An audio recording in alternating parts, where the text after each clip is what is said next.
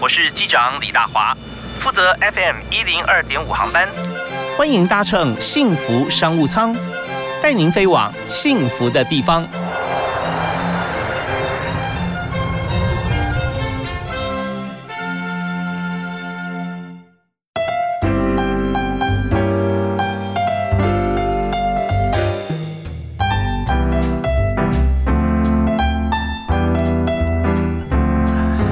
亲爱的听众朋友，大家午安，下午好，非常欢迎您锁定我们的频道 FM 一零二点五幸福电台的幸福商务舱，我是李大华。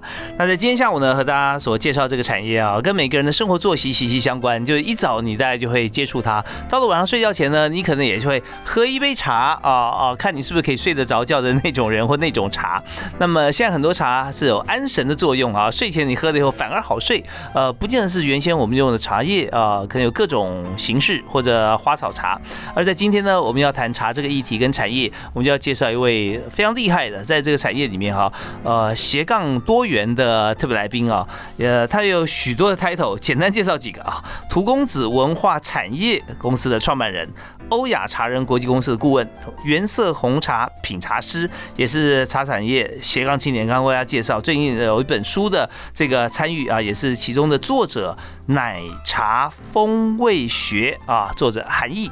嗨，韩毅你好。嗨，各位听众大家好，我是涂公子韩毅。是呃，涂公子呢，这个涂大家会想说到底是哪一个涂？如果看到的话，大家会念成茶公子。对，因为你做茶多了一行嘛，多了一行哈涂。那刚才我在开始的录呃我们的节目之前啊，就有跟这个韩毅来聊，这个涂这个字还真的大有来头。嗯嗯，对，它是从古至今哦大家都会可能用得到的字。嗯嗯嗯，然后跟茶叶也有直接关联。对，它其实以前就是茶。哦，茶的古字，对古字，嗯哼，唐代以前的。哦，那唐代就把内横去掉了。哎，后来都是有有一个我们的茶叶里面的专家，叫做陆羽，他写了《茶经》。是是。后来呢，大家都用“茶”这个字的。陆羽是不是他的学问呃不太好？他当时是我们的最高的领袖啊。对，所以他绝对不是写错字啊。哎，对。啊，他是就创了一个这个字嘛？他就把这个字延续下来，定义了这个泡茶的文化。OK，所以在茶本身，我们来看所有的这个茶，要说一代宗师的话，陆羽绝对是最重要的那个人。对，这是大家都提的。OK，好，那呃“图”这个字呢，是以前的古字啊。那好像有提到说，它是有各种不同的茶的代表嘛？呃，对，以前呢包含了很多，包含了我说有一个以前有个故事很好听，好，就是说生米、生姜、生茶，他把这三生的东西。混合在一起磨成粉，就像是客家的擂茶一样。这个粉末呢，会带给别人，然后当做一个冲泡料理包。以前就是客家族群给了张飞说：“哎，大将军，你带去，加了肉，加了菜，就可以煮一锅粥了。”所以它是一种像佐料的一种东西入菜。以前它是吃茶，嗯嗯嗯，后来才叫喝茶。是从唐代之后才变成品饮。OK，白茶呢是加在食物里面的啊，对，然后一起来享用来吃的，不管是气味还是它的成分啊，让你会觉得精神百倍。那后来我们直接这个呃。那时候可能也有人吃太胖了，想说 我们要节食一下。有说这个解毒啊，解毒啊，对啊，对，就是说不要吃不要吃东西才能才能享受茶嘛。我们光是喝也是可以的。好，那我们在先了解这个茶文化之后啊，我们现在马上来谈一下。其实在这本新书啊《奶茶风味学》里面哈，那你对茶的体认，我们先跟大家来先来分析一下，就是说这个茶本身来说，奶茶光是奶茶哈，呃，它就分为几种。那么，呃，怎么样去界定或怎么样去享受欣赏奶茶呢？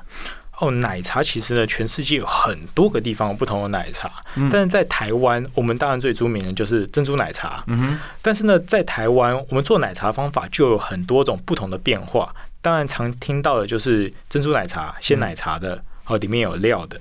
还有一种是奶盖的。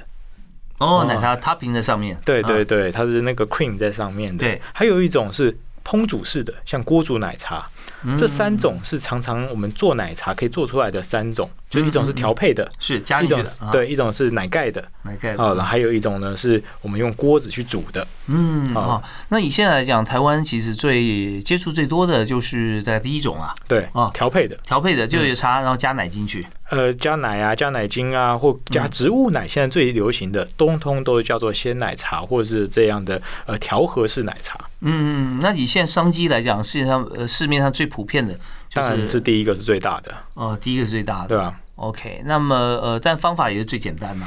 呃，是最放一用的，而且可以国际化、规格化，嗯然后把嗯台湾的这样的特殊饮品带到全世界的。OK，所以我们谈茶叶的现在与未来，因为过去就已经做的已经已经做的很好了，所以我们在这个基础上面可以有更加有层次往上发挥。那以现在来讲，像台湾茶市场啊，如果我们分这个呃茶叶啊的市场来区分的话，有没有就你来看哪一块是最大的？它以圆饼图来说，它要怎么切呢？我们在茶产业里面一直以来就会有所谓的精品茶嗯跟商用茶这两个的区隔。精品茶就是你们儿时常常听到的，呃，什么大树啊，大老人家们在那边泡紫砂壶啊功夫茶、茶艺这样的精品茶传统文化。嗯还有一个呢是就是我们现在的新茶饮，就包含了你常听到的手摇饮料啊、调配啊这样的新东西。哦，这一个的饼是最大的。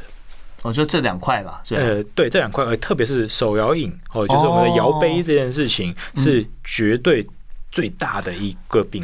是我们来看市场分析一下上面来看啊，这能够致富啊，或台或者是这个全球首富，通常卖的东西并不是最贵，而是接受度最高、最普遍。啊，嗯最积沙神塔化，最大众化。对对，所以以这个呃手摇杯来讲，一杯平均来讲，差不多呃四五十左右啊。那但是你看，你要买这种呃骊山啊、大鱼岭啊，那肯定贵了。哇，肯定贵的就哎，但是呢，到了国外以后嗯，这些手摇杯也没有那么便宜，他们是一杯一百二、一百五十块台币，就跟星巴克一样，它是精品。对，就乘以二、乘以三这样子嗯卖啊。那台湾茶推出去啊，你在哪一个国际市场啊最买单？呃，其实呢，在欧美体系，大家对于 bubble tea 是风潮，大家就嗯嗯现在还是很爱这类的这种鲜奶茶跟手摇饮料的调饮，所以其实在国外的接受度是最高的。OK，那我们在这一段啊做个小结，就是说以现在如果我们在以整全市场茶市场来看的话，那市场最大的消费是在手摇饮。对不对啊？然后我们再看台湾以外的版图，现在最风行的似乎在欧美、也有东南亚欧欧美、正东南亚。在正在起飞。哦，好，那呃，如果说今天我们有人有有兴啊有兴趣啊，或有志要在海外推广呃茶啊手摇饮，但我们撇除这个疫情的因素了啊，嗯那你会建议他两三个地方好了，依照顺序会哪三个地方？哦，那应该是 California。哦，加州，嗯，然后呢，另外一个我应该会推柬埔寨。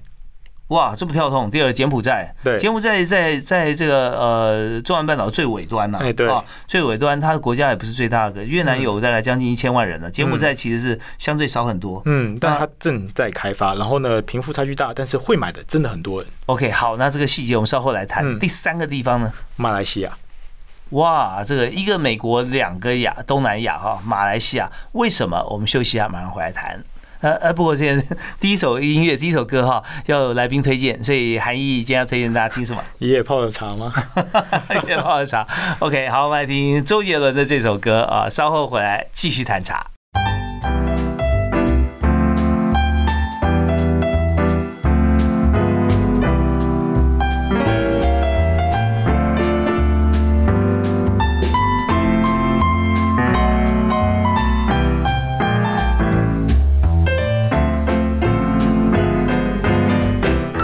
欢迎继续锁定新闻电台，在幸福商务舱第二阶段，我们要和韩毅啊来谈有关于在茶方面哈，图公子啊，图就是茶的古字了啊，真是呃可堪玩味的文字。但重点是说，我们这茶推出去之后，全世界都买单呢、那台湾人不多啊，那从事茶生意的人更少，但现在呢越来越多。嗯，现在慢慢有年轻人愿意回到这个产业，跟大家来说茶。因为看到商机了，对不对？呃，慢慢的希望有些人回来自己的文化，做自己文化自己的事情。我发觉你很有使命感呢。哎，我真真的是为了使命感而进入这产业的。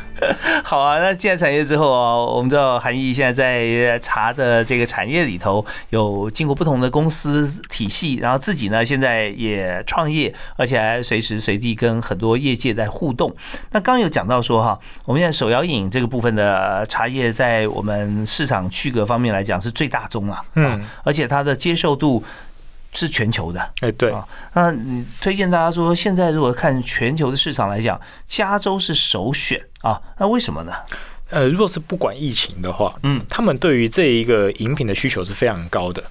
对他们觉得这个是一个呃很特殊的生活的一个方式。那他现在这边的市场还没有饱和，而且呢，其实呢，只要你开店，只要是你在台湾有一定知名度的品牌，或是呢你是有来自台湾的元素，他们是很喜欢的。OK，哎，我觉得这真的是呃看山是山，不是山又是山哈。怎么讲呢？就是原先来讲，我们去加州的这个中山体系，呃，或者说我们的这个食物或饮品，举例来讲，八十五度 C。嗯，很红，对不对？对。那做的是什么？是老美的东西，是西方的咖啡、甜点、蛋糕、面包啊，哇，卖翻了。那第二个，我们看鼎泰丰，嗯，鼎泰丰是纯中式的，嗯啊。那第三个现在提到说茶、奶茶，那是一半一半啊，嗯啊。那接受度高，呃，也有在当地的华人，其实也可以当成一个主要一个转介了，嗯啊，可以推荐像这样子一个饮品文化，对。嗯，那现在你说呃有啊，接受度也很高，但是还没有饱和。可加州我们知道很狭长啊，北加州到南加州，你有建议说你的观察啊是哪些地方比较好？北加州，北加州哈，对对，在呃西谷附近吗？啊，那边真的是会排队，只要你开旧金山很容易排队的。那为什么南加州没有排队呢？应该说他那边的，我就说腹地比较大，你要买到这样的东西不容易。哦，然后呢，取得到这些有台湾元素的饮料，而且是比较道地台湾制法的，哦，他们会有一个期待。哦，在北加州是？应该说也是包含了食品安全的期待跟整个风味的期待，因为台湾现在的台湾手摇饮料是一个品牌，他会认为台湾出来的饮料有一定的参考价值跟一定值得喝的。这个元素是一定会来排，所以呢，韩议长非常笃定哈，斩钉截铁，这么多资料收集过来让你做这个判断，所以你为什么会这么笃定呢？其实一直以来在台湾，我们在做食品安全，特别是在饮品的这个环节上面，这几年来是真的越来越严格，严格到真的是要跟其他地方比啊，别人真的是很难达到这么严格的要求，我要求还可以全球化。那台湾的确做到了，而且呢，这个东西我认为在台湾最有文化代表性，所以现在他们买的并不是茶本身，是台湾的文化。OK，所以这个品牌呢，这个大品牌就是台湾啊，所以呃，从台湾来的，然后在台湾呃制作出很多的原料，然后到到美国来贩售。嗯，现在想说不吃我们猪的国家哈，那我们应该去吃它的奶茶。OK，好，那在这边要牵涉另外一个原料的问题啊，就。原料有分为茶、跟奶，还有珍珠嘛，还有糖，还有糖。好，那这四个部分啊，你觉得说以我们锁先锁定北加州，如果我们要投资的话啊，那有哪些原料是要从台湾过去的？全部吗？其实最好的话都是全部，然后要标榜出来。呃，其实就是台湾的品管，因为大家要的就是台湾的卫生标准，跟大家我们对于食品安全的这个要求，这个是大家最期待的。OK，那这些呃不是我们我们想象，而是确实有这些数据或者有收到他们的讯息，说他们的期待。对，因为我们之前在跟不管的这些国外的代理商或者是合作伙伴都有听到的原因是，他们会希望还是以台湾的原物料为主，这样的味道才可以确保这跟台湾的一样的。OK，国外的代理商呃是老外还是呃都有。都有对，就是你在跟各国的交流的时候，你会发现呢，他们不管是外国人还是华人，或是呢是华裔哦，或者真的是 A B C，他们想要创饮料店，他们还是会希望是拿到台湾自己平常在使用的原料，才可以有台湾味。那像呃奶的部分应该是用当地的，奶真的是最困难的，嗯，对，因为奶的部分每个地方不一样，是。对。那台湾也不可能把奶给运出去，那保酒乳味道又不够好，嗯哼，所以奶的确是所有这样做奶茶饮品的最大的罩门，特别在东南亚。哦，所以在美国还好，因为美国乳品也还不错。嗯，哦，它的风味啦，各方面也都会达到台湾的标准。嗯，没错。所以呃，就讲到第二个地方了，柬埔寨啊。对，柬埔寨要怎么样去那边来经营？这个我刚刚谈了两个，一个柬埔寨，一个马来西亚，马来西亚是我觉得做奶茶比较痛苦的地方，就是奶的问题。哦，我那时候碰到一个柬埔寨的合作伙伴，嗯他跟我讲说，我柬埔寨没有奶。我说怎么可能？你柬埔寨找遍地方，不可能有牛奶吗？说我们的牛奶很贵。我说你牛奶有多贵？我们台湾一罐牛奶一百块上下就是差不多了吧？差不多啊，，对，那边呢两百五十块，哦，一罐。两倍以上，啊。而且还是进价，啊，这是大量进口价，鲜奶两百五十块。我说这个真的没办法做啊，这玩不起啊。嗯，那能够处理的方法就要变化，例如说我们用淡奶，哦，炼乳、哦，奶精粉，嗯嗯哦，或是植物奶的保酒乳这种方式去呈现在东南亚市场，而且他们的文化脉络里面也是喜欢炼乳的，哦，比较甜一点。对。OK，炼乳，但是我们要冲冲了水或茶以后，它的风味会它比较淡一点，可是它还是有那种，知道炼乳就是有一个它的灵魂在里头对，啊。他们的习惯是要这种甜的奶的风味，而且浓厚。嗯，OK，奶也够浓，甜也够甜啊。嗯，好，那用炼乳就解决了在东南亚的这个问题。对，好，那我们这边呢，我们讲到了亚洲，呃，卖亚洲啊，就发觉说，其实台湾跟东南亚啊，虽然都在亚洲，但是呢，饮食的风气哈、跟口感口味是完全不同的。对的。那只有在茶奶茶上面被整合了。我们稍后回来哈，再请教一下今天特别来宾涂公子韩毅啊，来谈一下，就是说在这么多国家的合作过程中，我们怎么样去收集当地的资料，这是蛮重要的、啊。嗯，因为我们要过去开的时候，一定要呃先有把当地情报能够收集好，不然的话我们过去投资很大成本，到时候如果不是这样不如预期，那该怎么办啊？那这个经营的过程啊，我们就稍后回来访问。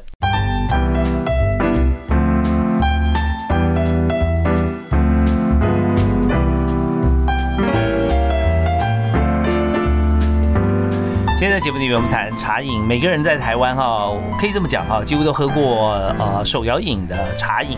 那么，嗯，在东南亚方面，现在是一个地基点啊，离我们比较近啊，更远一点的美国加州、北加州哈，是我们今天特别来宾涂公子汉一啊，他的首选啊，嗯因为那边以市场来讲是首选嘛，嗯啊 OK，那呃，当然了，距离我们也比较远一些，呃，这方面看我们怎么看待。呃，如果说在东南亚近一点的地缘关系的话，那我们又有什么样的利基跟呃需要加强的地方？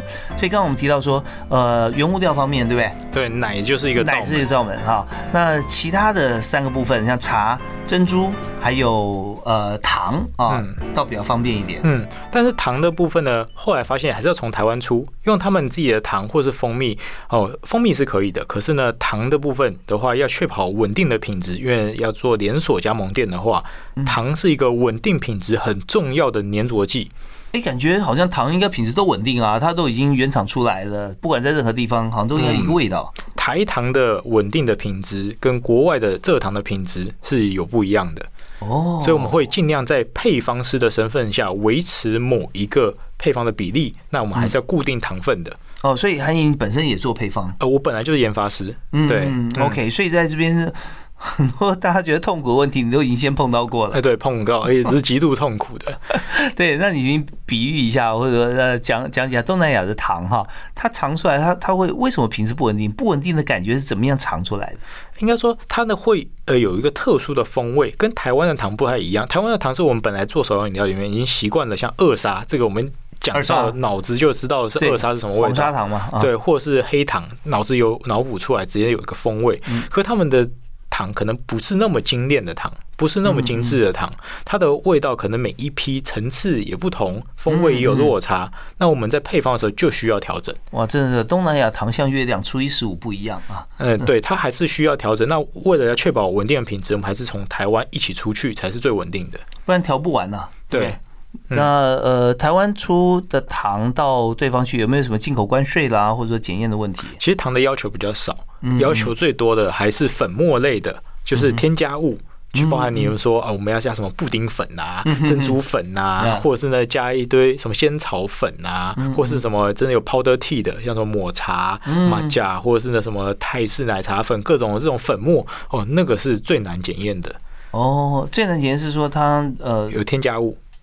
OK，因为它最难过关了。嗯，对，像是日韩的话，这些的有些粉末或是食用色素是不可以过关的。哦，日韩不能过。对，OK，那在波东南亚还好。对，嗯，还好。好，那这是柬埔寨跟马来西亚的这个 mega 在这里。那我刚刚提提到一个市场的问题了哈，嗯，就是柬埔寨，我们看它它的是它的这个人口来讲，跟面积来说哈，跟越南比起来真的是小很多。那为什么它是最佳市场？哦，那我们是怎么样看待？就是我们过去啊，是哪些级数的厂商过去是最适合的？嗯。因为越南其实已经风风火火，已经开始有人在划地盘了，这已经是开发中了。可是柬埔寨是一个待开发，或是其实现在才有一些人进去，它还没有饱和的地方。那整个柬埔寨呢，他们的人其实呢，消费呢有贵的，也有呢便宜的。那两个市场都可以吃，但是呢，基数其实是还是有的。那他们近年来慢慢的发展。成为一个有消费力的国家，嗯，所以我认为柬埔寨现在是可以开发的地方。OK，那柬埔寨其实好像。它地方也不多，是不是以首都金边为主啊？嗯，对，金边。对，因为其他地方就真的落后，就很落后啊。可是它的排队是你吓死你的排队。是哈。对，先描述一下那个场景给大家。我前阵子有一个朋友在那边开了一家手摇饮料店，那个是排到两三层楼的人，他是一直整个这个排的那个手扶梯全部都是人，就是为了排那一杯手摇饮料。那这样动辄大概两三小时有可能的。哎，那这是非常可怕的。对，那排完三小时，然后三分钟喝光啊，继续再排。那跟朝圣礼拜应该是没什么两样的，我觉得。那这样的话，难道没有人再去开旁边开第二、第三、第五家吗？但是当然是有在开，但是呢，因为每一个的风味上面还是有落差，大家还是有所谓的品牌迷失，所以你在台湾已经有一些代表性的品牌，还是会被优先来跟大家沟通，说是台湾来的。又回到刚刚讲的，台湾是个品牌，大家在乎台湾的品管。嗯，好，那现在我们又出现到一个口味的一个议题了啊，就是说，呃，先入为主这件事情啊，很多时候我们在发觉 A A 国家啊，它的第一品牌在 B 国家还没进去之之前，已经有人在那边成立了一个类似的东西，然后打一个品牌，它就变成主流，因为你口味会觉得会会被定位嘛，固定下来。那反而当这个呃原先呃大家最指标性的过去，我发觉啊这个不好，这个这这个味道不对。嗯，那在东南亚或者各地的奶茶会不会这样？已经先占地为王的，会变成首选？其实呢，我们都要因地制宜哦。就算是台湾卖好的配方，或者是台湾的这个 recipe，去到其他国家，可能我们还需要在地化。嗯在地化是一个很重要的一个环节，就是全球化以后又要在地化，在地化符合当地人的需求，做他们要的味道。像我们刚刚所谈的柬埔寨，可能糖度、甜分就要多，可能是台湾的一点二倍。哇，对。那在刚刚讲的另外一个，我也是说东南亚的马来西亚的部分，他们要的茶的味道可能就要重。一点厚一点，所以普洱的奶茶搞不好就是另外一个在马来西亚可以选择的茶叶。在台湾可能普洱茶不是首选，但是马来西亚搞不可以。哦，这那跟宗教有没有关系？像像马来西亚，它是回教居多了。呃，宗教的部分因为变化实在太多，当然也有所谓的这个清真或者是这个。素食的另外的客群，但是呢，我们先看大众市场，小众市场的话，当然是小众了。嗯，那跟印度拉茶的影响范围有没有关系？因为马来西亚本身自己就受到印度影响很重，嗯，所以说他们本来就有 d 达雷的文化，就是拉茶的文化，他们自己就自成一个体系了，但是他们还是会愿意尝试一下 bubble tea。嗯，就是有料的在里面的这样的奶茶。OK，其实相对来讲，像有这个呃拉茶文化的影响的话，它的茶味的品茶的这个风格也会朝向比较厚重的方向。厚重又甜，对，厚重又甜啊！印度茶真的是超甜的，对啊。如果说你去印度当地喝过的话，那相对柬埔寨来说，柬埔寨它本身茶的文化并没有受到像这样印度或西藏风格的影响，它就属于比较清淡一点了。那没有，它也是浓的，也是浓的，对。在东南亚国家都是炼乳当底，再加浓浓的煮浓的红奶红茶的组合。OK，好啊，这样听起来觉得说，好像东南亚真的是一个茶叶市场的一个呃，就是茶品市场的一个非常重要的基地了啊。嗯，那大家去那边都还可以发展。我们稍后回来的时候哈，我们要来谈到说，在这个产业里面啊，我们刚刚讲的是市场嘛，那我们接着要讲人才，因为我们既然要。攻占这个市场的时候，我们就要想到说，今天真的一个团队从台湾出发，然后去打马来西亚或者打这个呃柬埔寨市场，我需要哪几种人？嗯啊，在这边啊，哪几种重要的职能的人才在里头？那么还有就是呃，当我们在经营的时候，但当地可能还有一些客户，我们做的产业。不一定是终端，也许我是中间商啊，我也可以，我也要驻扎在当地啊，因为这是蛮重要的啊，在服务当地的客户。呃，我们应该怎么进行？好，我们稍后来谈这两个主题。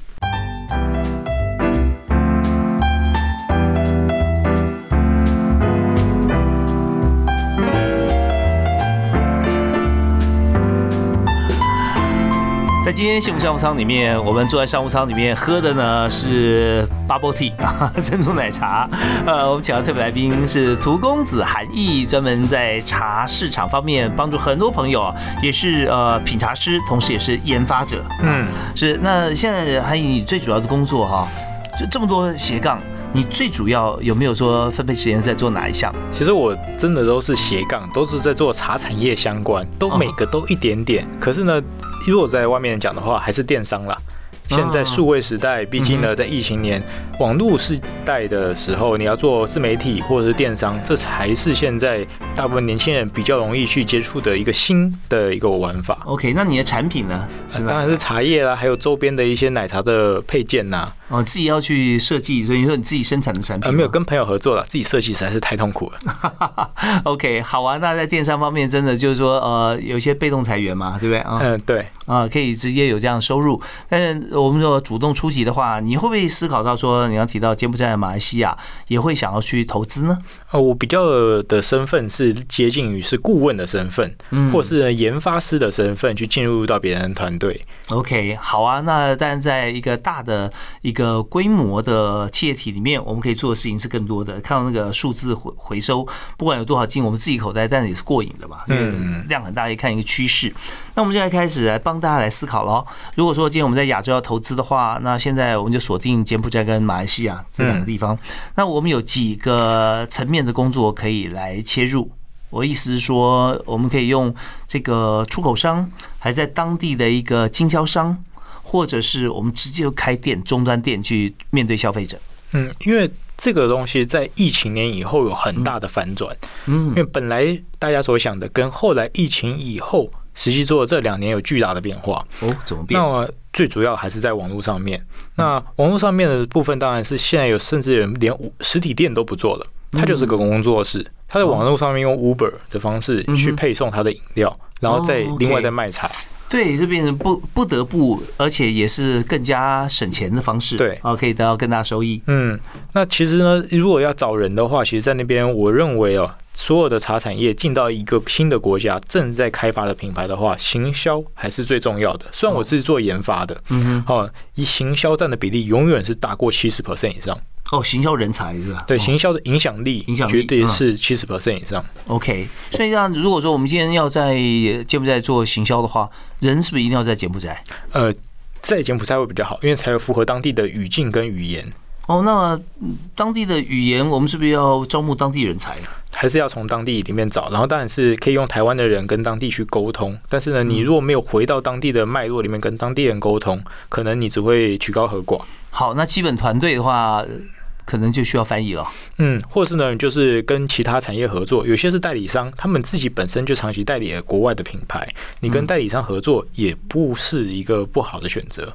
呃，你的意思是说，在哪里的代理商？就呃，像是在台湾，你常常你也会看到一些代理商，像是你买一个不同的茶包，这茶包它也不是在台湾的公司啊，可是就有一个代理商把这个茶包给代理进来，没有错啊。对，那当然在柬埔寨也会啊，那他代理台湾的品牌到柬埔寨收益，他也会有赚钱，所以他愿意跟你代理，然后帮你经营。好，所以我们这边做一个呃小小的整理，就是说，今天我们想在柬埔寨要开一家店，实体店面现在排队排了两三层楼那么高的人潮，那这还是可以做。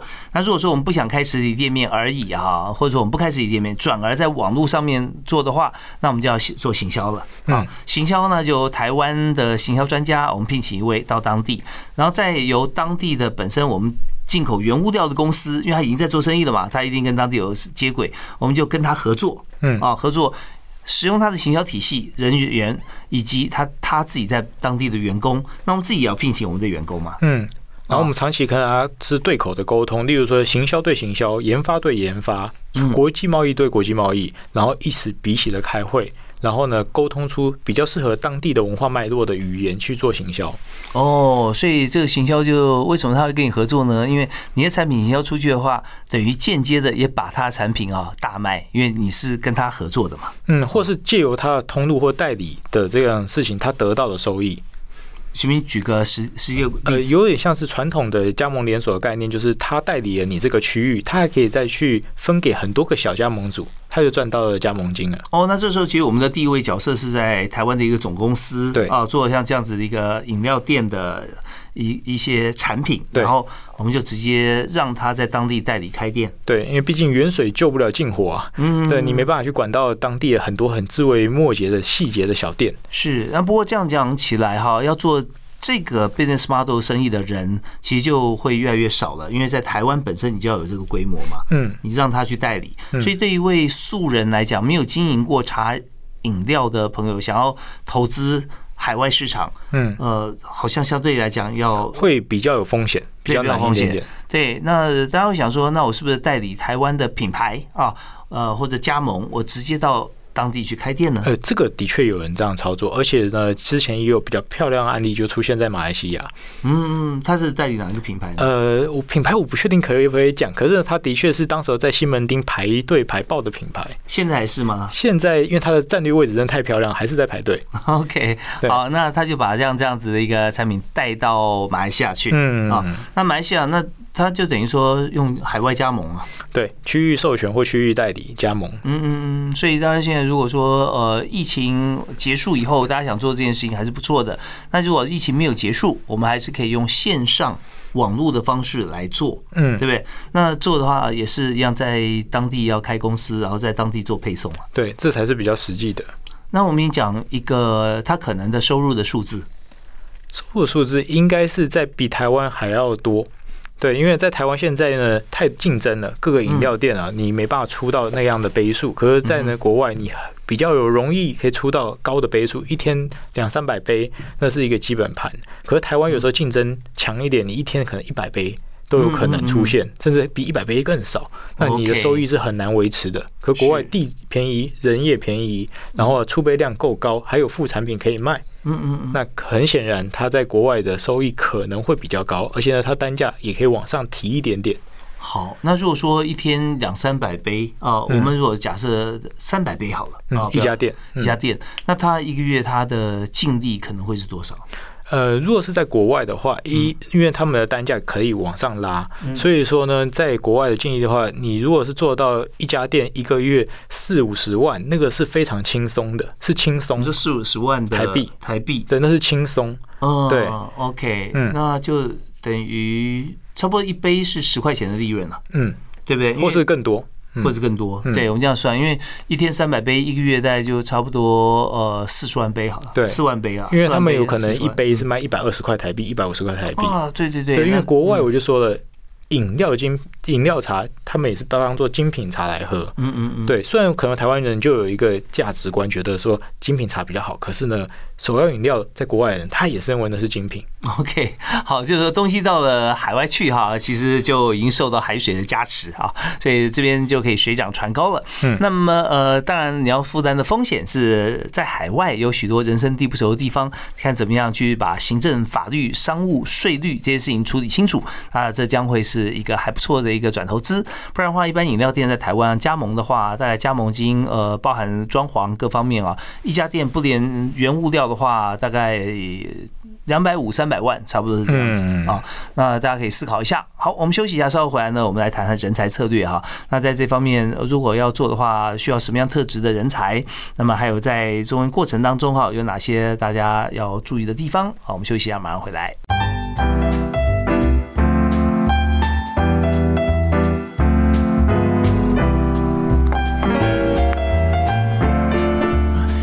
今天的节目时间进行很快啊，我们的想象的空间和我们的画面啊，多半在东南亚啊，东南亚怎么样来开台湾的奶茶店啊，或者手摇饮料啊？但是呃，当然我们今天特别来宾斜杠青年，特别茶的文化里面，最近有本新书《奶茶风味学》，他是作者之一韩毅。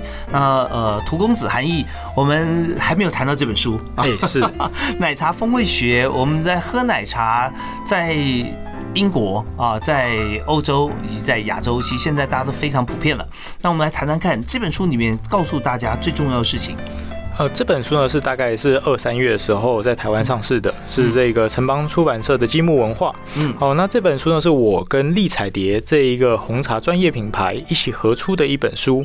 那这个的第一作者呢，若隐呢，他是一个比我年长的前辈，他看的奶茶的角度，以及我这个小朋友年轻人，好三十岁的，好。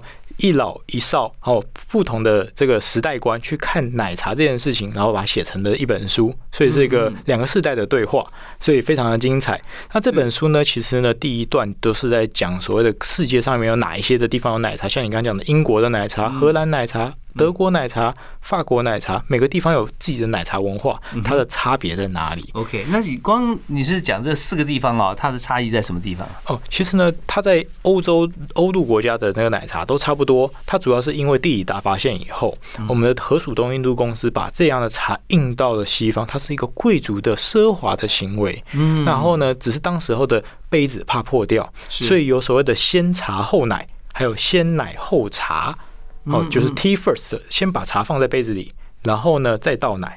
嗯，还有一种是把奶先倒在杯子里，再倒茶。那怎么样对杯子好呢？呃，当然是先倒奶，然后再倒热茶，才不会爆掉。哦，OK。对，以前的瓷器没有等级那么高。是，那难道他以前喝咖啡的时候，他不不会爆掉吗？呃，以前其实咖啡文化跟茶文化的时间点不太一样。嗯嗯。那那时候因为茶比较鲜，比较鲜，所以说它是贵族。高级的消费者才拥有的福利。嗯，所以以往在欧洲，包含现在啊，你看，呃，喝的温度啊，是事实上它是跟亚洲比还是低很多的啊。就茶这件事情是例外了，所以说。这方面哦，这个茶文化先奶后茶，先茶后奶，所以对于这四个不同的国家来讲，他们也都是发展的过程，也因为这个受的影影响。对，其实还有一些不一样的，但是呢，因为除了刚刚我们讲的这几个是欧洲国家，当然还有所谓的什么印度啊、马来西亚、泰国啊，甚至呢，我们自己台湾自己的奶茶，嗯，都有自己的文化特色，嗯，所以我们是以奶茶当做一个窗口，阅读整个世界。哎，真的很棒啊！就是说，呃，要了解世界有很多不同的管道啊，不同的门路。那用奶茶，透过奶茶可以了解真的当时的地理历史背景。涂公子，还有我们今天还要谈说奶茶文化这本书里面有几个因素决定这奶茶的好坏。哦，其实呢，我们在这本书里面的第二、第三章节就有在跟大家说明了，说到底怎么做奶茶。那奶茶有哪些元素，你们必须知道。一杯好的奶茶里面一定要有茶。糖、奶跟水，哦，添加物先不讲，就是呢珍珠那些不讲。如果是以精品奶茶的话，你有拥有了好的茶，嗯，好的糖，是。好的牛奶，水是一个另外一个很重要的环节，很多人不谈或忘记谈。哦，水其实很重要，嗯，因为我们自古以来说茶跟水啊密不可分，有好的水，当然就有好的茶，嗯，这个水有发茶性，嗯，好的水泡茶就会有加分的效果。那还有呢？冰块也是水的另外一种变化。哦，当然我们手摇饮哪有人不喝冰的？冰块什么形状，然后融冰的速度多一块，会不会影响？嗯，对，像我小时候最讨厌就是那种冰块，然后上面渐层，然后颜色比较淡，然后喝起来奶茶磨鼻，对，那最讨厌了。是，所以冰块呢，有没有建议大家什么样的冰块，什么形状、大小比较好？哎，其实呢，呃，只要是方冰或者是呢半月冰，它是紧实的，都是比较适合做渐层的。但是你想要冰沙口感，当然是要碎冰。嗯，哦，但是你的品牌的商品不同，会造成你想做出什么样子的这个组合，而选择不同的冰。OK，好，那我们再谈一下水，好了哈。那呃，我们真希望说能够好茶配好水，但好水怎么来？其实水呢，在国外的里面有一个呃单位是德国杜夫莱因学院，他们自己有评水师的认证，全世界有评水师，包含了开平学院，现在有几个老师都在推评水，这是很值得、难得可贵的。嗯，那评水这个制度呢，会会还影响了我们茶如何泡到可以规格化跟标准化。虽然以前老前辈有讲什么的水泡茶最好，但是呢都是传说，像什么山泉水，你根本不能取证。但是呢，现在。科学化的就是有多少 TDS 钙镁钠多少会影响到茶泡出来的风味是香还是颜色淡还是浓嗯嗯，那如果是逆渗透或者纯水呢？呃，它其实是比较不适合泡茶的。可是呢，其实呢，也不能说完全不适合，是因为你在商业的时候，你要维持你的每个地方泡出来的茶味道一样。如果今天我要去到什么中国或者去到英国，然后要泡茶，我想稳定味道，我不希望跟台湾泡出来差太多，我就会考虑用逆渗透，或是用纯水，因为变化不大，不然人家地方的水可能太硬了。是，那为什么有一些金属元素哈、微量元素在里面，它泡茶风味会不一样？其实呢，这个有些钙镁钠味道，有些是苦，有些是涩。那我们在喝茶的时候，当然是现在年轻人的期待就是不甜，就是甜甜，然后香香，不苦 不涩，那就是最好的茶了。对，这是大家年轻人的心声，所以说我们也会尽量避免掉那些元素过度放大。OK，所以说这些元素呢，如果说不是用这个呃精品茶，也就是手摇饮的话，那你泡其他不同的茶叶，可能会各自不同风味结合在一起，会让你难忘啊。嗯，那它的重点在这边，就像我们的盐也分很多种，第一层盐之花啊，然后有二层盐啊，各方面有有海盐、有玫瑰盐啊，有岩盐，它都有不同的风味。其实这就相对于像是水之于茶。对，像你刚刚讲的那个盐，跟我们这边就在谈糖，糖也至少我吃过就二三十种。OK，好，下次我们要找专章哈，来请涂公子韩毅来谈糖，因为这是他专长啊。今天是放过是茶叶啊，还是涂公子还是茶？对，茶。那在研发过程中就要研研究那个跟茶跨界要学很多不一样的东西。OK，那么有没有最后想谈一点点人才策略哈？想要进入这个产业的话哈，你觉得呃，我不知道在你工作里面需不需要面试新人啊？要要哈，我有面试过别人。OK，那你面试他什么职务？呃，我有面试过行销，我也有面试过研发，也有面试过营运。OK，好，那你面试的时候你会问哪三个问题？其实我都是主要是问到他，他对于这个产业有没有热情？因为很多人其实对于产业没有热情而进来，其实你没有什么奋斗的力量。他嘴巴上说有啊，呃，没有，你会从沟通或者跟他聊天的过程里了解他对于这个产业热情有多少。嗯，对，例如说，我就跟你聊你平常在喝什么饮料，你他根本对于手摇饮料都不了解，他根本没有喝过几家，你怎么会期待他对产业有多少摄入度？是，OK，所以说从呃询问跟追问你可以了解啊，第一个是热情，那第二个呢？其实呢，在我们产业里面，我觉得创新是一件很重要的领域，特别在手摇饮，因为这是。流行，这是市场的趋势，所以你不管在业内求新求变，或是你借由跨界去整合求新求变，这都是这个产业必须要有的一个能力。OK，热情啊，创新，创新的话就必须你要先呃博览群书，或者说意思就是说你看过各个各家不同的特色，或者跨界，跨界啊，然后用联想的方式啊来创新。嗯，好，那第三个，最后一个国际观。这是现在最缺的，虽然大家都知道，但是呢是最难的。怎么样考问出国际观？哎，其实呢，你在沟通的过程里面，你也可以像你刚刚问我说，哎，到底有哪些市场值得开发？那就是国际观，因为大家现在很多人看只看到台湾这块岛，但是呢，其实我们要更放眼国际，因为其实我们是要用茶当做文化的符码，或者是呢当做一个载体，把台湾的文化带出去。哦，就像是用这个红茶风味学来带出整个历史跟文化的故事。哎，有点像是这样子。OK，好，那也就是我们知道热情。还有就是创新以及国际观啊，是进入这个产业，还有进入很多产业啊，其实都很重要的。那各行各业的朋友，如果说我们是要呃，不管人资还是部门主管，我们要寻求新人是不是适合的话，这三个也都重要指标。嗯，而且我热情一定是放在第一，放第一。好，那呃，我们在节节目时间最后啊，送给大家一句座右铭，好吧？好，万物皆可入茶。真的，你这身体力行哎，身体力行啊，这是我志向，我当当志业在做的。最近入什么哪哪一物有入了茶吗？我最近入都入植物奶，我觉得这真的是新的一个一个疆土，真的太困难了。植物奶是什么？就是呢，素食者喝的奶茶哦，像什么燕麦啊、豆奶啊，哦，那真的很难。是是是，或者说叫核桃奶，哎，对对，各种坚果奶、夏威夷豆奶这些东西很好玩。你心目中有没有首选？呃，我自己还是喜欢燕麦奶。燕麦奶，对，OK，呃，可以取得吗？是，呃，现在都可以取得，因为外面网都买得到。好，要感觉跟这个涂公子含义同步在研发的话，我们首先先取得燕麦奶，加入你喜欢的茶啊。是，OK，好，我们今天非常谢谢韩毅接受我们访问，谢谢，谢谢，感谢。那呃，涂公子所写的相关的文章，各方面也可以上网可以搜寻得到，很容易找得到，很容易找到。对茶有兴趣的朋友啊，可以多来了解跟接触。好，我们再次谢谢韩毅，也谢谢大家。收听，谢谢各位呀，拜拜，拜拜。